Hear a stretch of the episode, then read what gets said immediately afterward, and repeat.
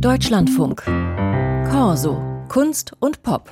Schwierig ist die Situation in Israel seit Jahrzehnten, die Sicherheitslage aktuell wieder verschärft. Spätestens seit Amtsantritt der neuen rechtsreligiösen Regierung von Benjamin Netanyahu hat es auch die Kulturszene nicht leicht. Kritische Töne werden nicht gern gehört, teilweise Fördergelder gekürzt. Unser Korrespondent Jan-Josef Kitzler hat sich bei Künstlerinnen und Künstlern umgehört. Ab auf die Bühne.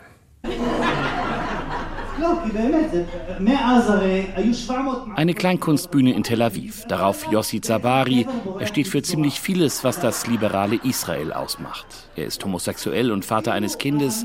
Seine Familie stammt aus dem Jemen und er ist links. Sein Programm, eine Mischung aus Poesie und Stand-up-Comedy.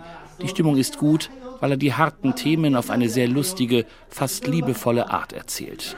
Und natürlich arbeitet er sich auch an der neuen israelischen Regierung ab.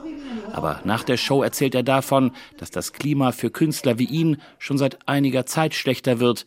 Dabei ist er immer noch ganz gut im Geschäft. I have a career because I have something to fight against. Ich bin erfolgreich, weil ich etwas habe, gegen das ich kämpfe. Aber es ist frustrierend, denn ich weiß, was sie vorhaben. Ich habe heute weniger Auftritte als noch vor zwei bis drei Jahren. Ich habe das Gefühl, dass das Publikum und auch die, die darüber entscheiden, ob jemand auftritt, sehr viel konservativer sind. Man hat das Gefühl, dass man verdrängt wird auf eine Art.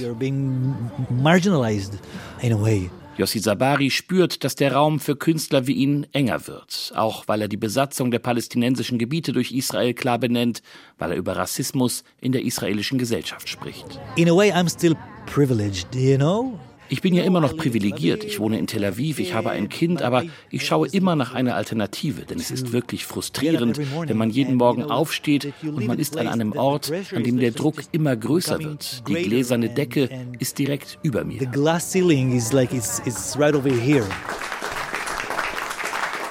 Auch Ennard Weizmann kennt diese gläserne Decke. Schon einmal wurde ein Theaterstück von ihr verboten, das sich kritisch mit der israelischen Besatzung auseinandergesetzt hat. Heute läuft ihr neuestes Stück im Jaffa Theater.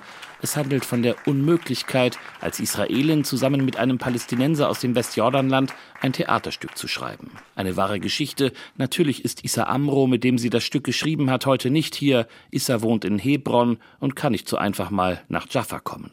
Deshalb spielt Tamer Nafer seine Rolle. Tamer ist israelischer Palästinenser und eigentlich Hip-Hopper. Die Frage, ob mit der neuen Regierung alles schwieriger wird, regt ihn auf. Unterdrückung von palästinensischen Künstlern erlebt er schon länger am eigenen lap. Just Vor drei Wochen hat ein Polizist versucht, meine Hip-Hop-Show zu stoppen. Danach kamen sie und haben versucht, mich zu verhaften. Und gleichzeitig sehen die Leute jetzt auf Israel und sagen, Israel war eine gute Demokratie, bis die Extremisten gekommen sind.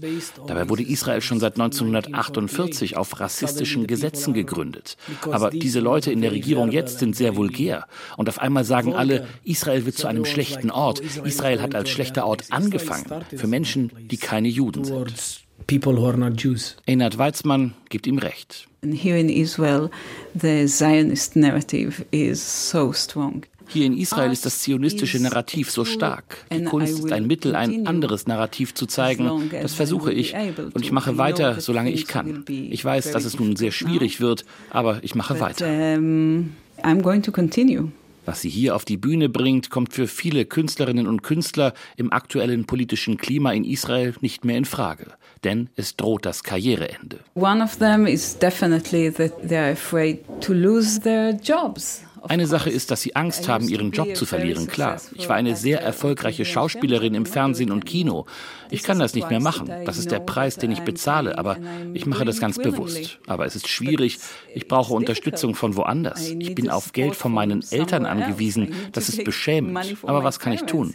Ich finde keine Unterstützung für meine Theaterstücke hier in Israel. Es ist sehr schwierig. Kritische Künstler in Israel haben es schwer, denn sie sind auf Förderung angewiesen angewiesen, und die ist offenbar von der Politik nicht gewollt. Und die, die diesen Kampf nicht kämpfen wollen, wechseln den Beruf, machen Unterhaltung oder gehen ins Ausland.